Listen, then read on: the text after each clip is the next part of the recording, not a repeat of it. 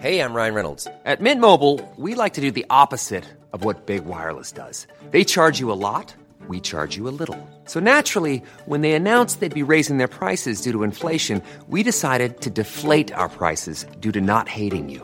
That's right. We're cutting the price of Mint Unlimited from $30 a month to just $15 a month. Give it a try at mintmobile.com slash switch. $45 upfront for three months plus taxes and fees. Promo rate for new customers for limited time. Unlimited more than 40 gigabytes per month. Slows. Full terms at mintmobile.com. Que barcos são estes?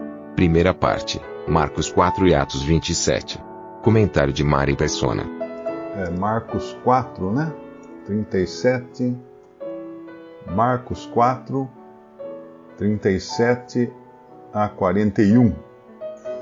Bom, ah, são duas, duas situações diferentes, né? Você pergunta da, do barco onde o Senhor estava aqui, em Marcos capítulo 4, versículos 37 a, ao 41, e comparado com aquele, aquele barco em que Paulo estava quando ele foi levado para Roma.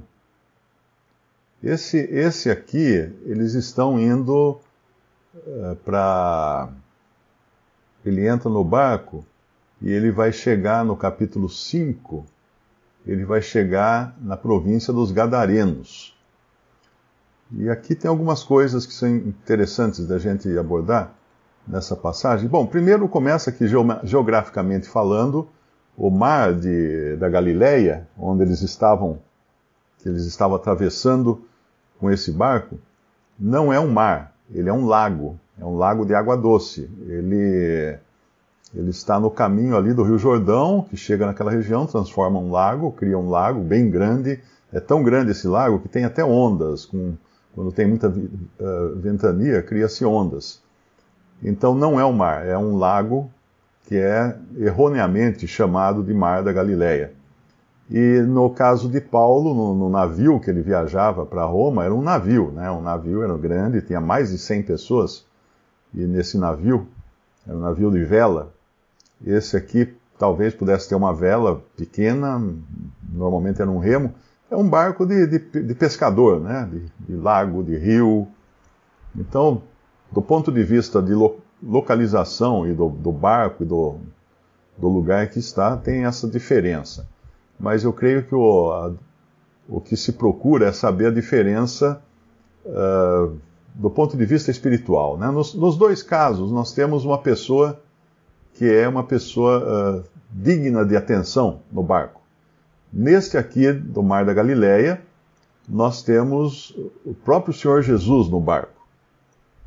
Então ele está nesse barco e, e tem, tinha muitos barcos naquele, naquele dia. Nós não sabemos quais outros barcos te, estava tendo alguma, alguma, algum problema né, com, com o vendaval, com as ondas e tudo mais.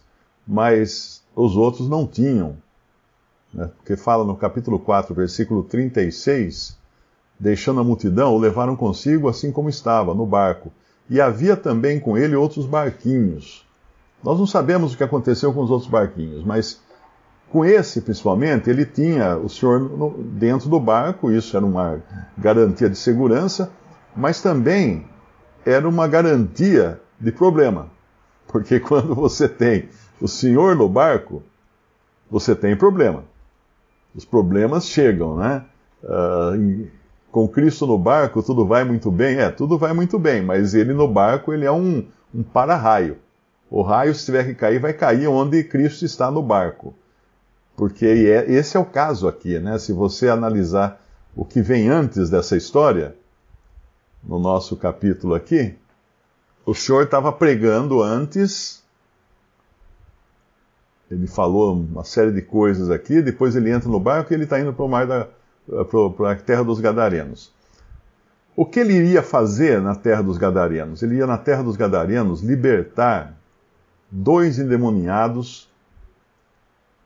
Aqui na, em Marcos fala de um, não é? Saiu ao encontro, capítulo 5, e saindo ele do barco, ele saiu logo ao seu encontro dos sepulcros, um homem com espírito imundo. Nós sabemos que são dois, porque Lucas vai falar que eram dois. Então, quando você tem uma, uma passagem nas Escrituras de uma maneira e outra passagem de outra maneira, você deve usar a, o total, a soma delas. Então, por exemplo, se você tem uma passagem que Jesus foi para Jerusalém, e outra que fala assim, Jesus foi para tal cidade que fica depois de Jerusalém. Você fala, ah, tá, tá errado aqui, tem, tem uma discordância. Não, não tem. É que para ele chegar na outra cidade, ele tinha também que passar em Jerusalém. Então ele foi para os dois lugares. Só que em um evangelho, o foco está numa coisa, no outro evangelho, o foco está na outra. Então, como ele, quando ele entra no barco com seus discípulos e, e pede para passar para o outro lado, ele já sabia o que ele ia encontrar no outro lado. Ele ia encontrar um homem que precisava ser libertado de demônios, de uma legião de demônios.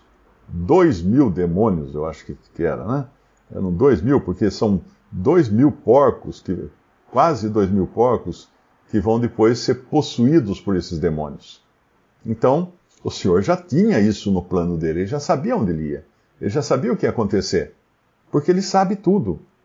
Quando ele encontra em João capítulo 4 uh, aquela mulher samaritana, é uma situação inusitada, porque quando, quando as pessoas viajavam, os judeus viajavam, podemos até abrir lá em João, João capítulo 4, João 4 diz assim, versículo 3: Deixou a Judéia e foi outra vez para a Galiléia, e era-lhe necessário passar por Samaria. Tem uma. Uh, tem uma outra versão que fala. Era mistério, ou precisava atravessar Samaria, devia passar por Samaria, várias versões diferentes. Era necessário passar por Samaria. Então, por que era necessário passar por Samaria? O evangelista João aqui, ele precisa explicar isso por uma razão geográfica também e de costumes. Os judeus não passavam por Samaria. Havia uma inimizade muito grande entre judeus e samaritanos. Os samaritanos não eram judeus, eles eram um povo que foi levado para a Judéia no tempo em que eh, os judeus estavam no exílio. Então, para não deixar a terra virar virar pasto de animais, o mato crescer desordenadamente, animais selvagens dominar a terra, os, o rei invasor, uh, Babilônia, né, mandou para lá um povo, ou uma mistura de povos, mas fez com que eles aprendessem judaísmo, contratou lá alguns alguns escribas, alguns mestres do judaísmo, sacerdotes, para ensinar judaísmo para eles. Então eles foram que como convertidos na marra ao judaísmo, mas eles eram prosélitos, eles não eram nem judeus, e eles aprenderam aquilo como condição para poder continuar morando naquela terra. E, mas aí com o tempo eles acabaram desenvolvendo o seu próprio culto a Deus, não em Jerusalém, mas num monte ali da Samaria, e até hoje eles têm isso. Se, se você pesquisar né, na, na web, você vai encontrar que eles fazem até sacrifícios de animais. Tem fotos, eles sacrificando carneiros, ovelhas, prestando culto, tem os sacerdotes, eles têm toda uma ordem, uma ordem de, de adoração imitada, né, copiada do judaísmo. Mas eles não quiseram se associar ao judaísmo realmente, eles só acabaram criando a sua própria religião, eh, baseada também no que Deus fala né, nas Escrituras, mas do jeito deles. E quando fala que o Senhor precisava passar por Samaria, é a mesma situação porque ele precisava passar por, pela, pela província dos Gadarenos. Ele sabia que tinha alguém lá para ser liberto. E ele sabia que em Samaria tinha uma mulher que precisava também ser liberta. Porque os judeus não passavam por Samaria, como eu já disse, mas eles davam a volta. Tinha, tinha um caminho que era mais longo, que passava por baixo de Samaria quando eles tinham que ir a algum lugar depois de Samaria, eles tinham que dar a volta, para não passar em terra de samaritano. Então aqui é, é uma coisa inusitada e até os discípulos depois ficam, ficam abismados de, de encontrá-lo conversando com uma, com uma, samaritana e ainda mais uma mulher. Né? Porque lá quando fala em João, em João capítulo 4, versículo 27, diz: E nisto vieram seus discípulos e maravilharam-se de que estivesse falando com uma mulher Todavia, nenhum lhe disse que perguntas e por que falas com ela. Uh, eu acho que tem algum lugar que os judeus não conversam com os samaritanos. É, no versículo 9, a própria mulher fala, né? Pois a mulher samaritana disse depois a mulher samaritana: Como sendo tu judeu, me pedes de beber a mim, que sou mulher samaritana? Porque os judeus não se comunicam com os samaritanos. Olha aí como é que era a situação deles. Percebe? Então o negócio não era lá muito amigável entre os samaritanos e, e os judeus. Mas ele tinha que passar lá, porque tinha essa mulher. E ele ia pregar o evangelho para essa mulher, essa mulher ia se converter, essa mulher ia dar testemunho na, na vila próxima dela, na cidade dela, e, e muitas pessoas depois iriam crer, iriam crer em Cristo, e essas pessoas iam se converter por causa do testemunho da mulher, mas muito mais porque eles conhecem o próprio Senhor Jesus depois. Mas voltando então ao nosso capítulo lá de Marcos, porque ele tinha que ir para a província dos Gadarenos, mesma, mesma razão. Ele tinha alguém lá para libertar. E quando o Senhor tem uma pessoa para libertar, não importa onde esteja e nem quem seja. Quando o Espírito Santo enviou Filipe à, à, à estrada, ao caminho de. a estrada que ia de Jerusalém a, a, a Gaza, né? Acho que é o caminho de Gaza. E, e Jerusalém para Gaza. E ali diz, tem um, uma ressalva, a hora que tem fala disso, que a estrada estava deserta. Ué, por que ele ia mandar alguém num lugar, numa estrada deserta? Porque tinha lá um homem que precisava se converter. E o Senhor Jesus sabia do estado do coração dele e foi lá, mandou um servo seu para esclarecer o evangelho para esse homem, pregar o evangelho para esse homem. Esse homem saiu de lá regozijando, ele era, ele era um, um prosélito. O que, que era um prosélito? Ele, era, ele tinha vindo da África, ele era, portanto, negro, prosélito, convertido ao judaísmo, porém não aceito totalmente pelos judeus, porque os judeus também tinham um distanciamento social daqueles que não fossem genuinamente judeus, que fossem apenas prosélitos, ou seja, convertidos ao judaísmo. E quando ele vai a Jerusalém, ele foi lá para visitar o templo, para adorar a Deus no lugar que Deus tinha estabelecido. Ele volta frustrado, porque certamente não deixaram acessar a área que é só limitada aos judeus. Porque também tinha isso, os, os gentios ficavam separados, eles não podiam se aproximar. E muito mais ele, porque ele era um eunuco da corte da rainha, uh, que, e um eunuco, naquela época, o que eles faziam? Para cuidar dos negócios de uma rainha ou de uma princesa, eles pegavam meninos castravam o menino quando era criança ainda. Então esse menino crescia castrado. Provavelmente a voz dele era uma voz feminina, porque uma criança que é castrada cedo, ela não perde o timbre de voz de criança.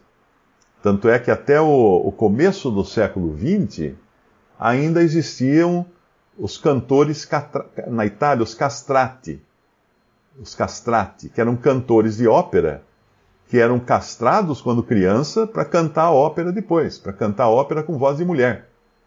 Isso foi abolido, acho que no começo do século XX, uh, que daí proibiram de fazer isso, né? Porque a família já criava o menino que tinha boa, uma voz boa e um, um bom ritmo, um bom compasso, que tinha talento para música, eles castravam, porque a família permitia, porque ele ia, ele ia ter uma profissão garantida, ele ia ser um cantor de ópera que na época era como você ser um cantor de, de rock, né?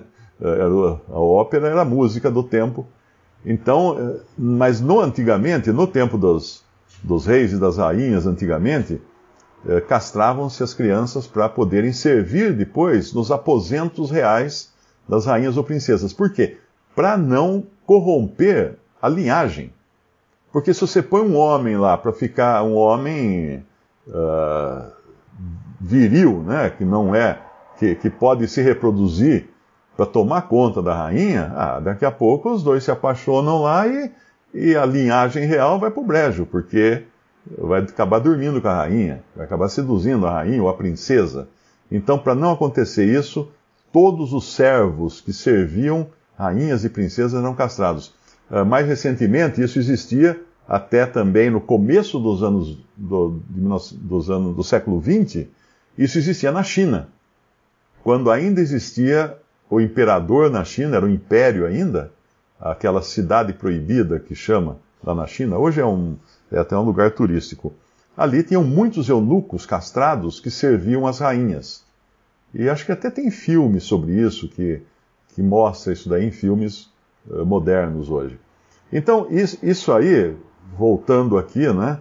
Uh, o senhor precisava então tanto falar com aquela mulher lá em Samaria, como precisava falar com esses dois, com esses dois endemoniados, ou esse endemoniado, que Marcos é só um que fala, uh, porque no, nos dois casos eles seriam salvos e eles seriam também usados como testemunho testemunho de quem era o Senhor e do que o Senhor era capaz.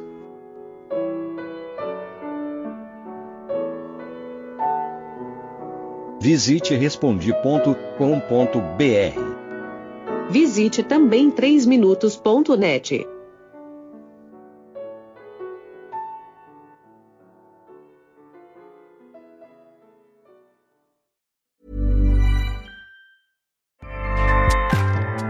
ACAST powers the world's best podcasts. Here's a show that we recommend. The Real Housewives is a guilty pleasure for most, but if you're looking to not feel guilty about that pleasure, tune in to Everything Iconic with me, Danny Pellegrino, where I break down all the messy moments and behind the scenes antics of Bravo's popular franchise. And on Everything Iconic, I also interview celebrity guests like Kelly Ripa, Kiki Palmer, Drew Barrymore, Cameron Diaz, and more about their guilty pleasures, their past work, and so much more. So if you're pop culture obsessed and find yourself watching way too much reality TV like me, tune in to Everything Iconic with Danny Pellegrino wherever you listen to podcasts. ACAST helps creators launch, grow, and monetize their podcasts everywhere. ACAST.com.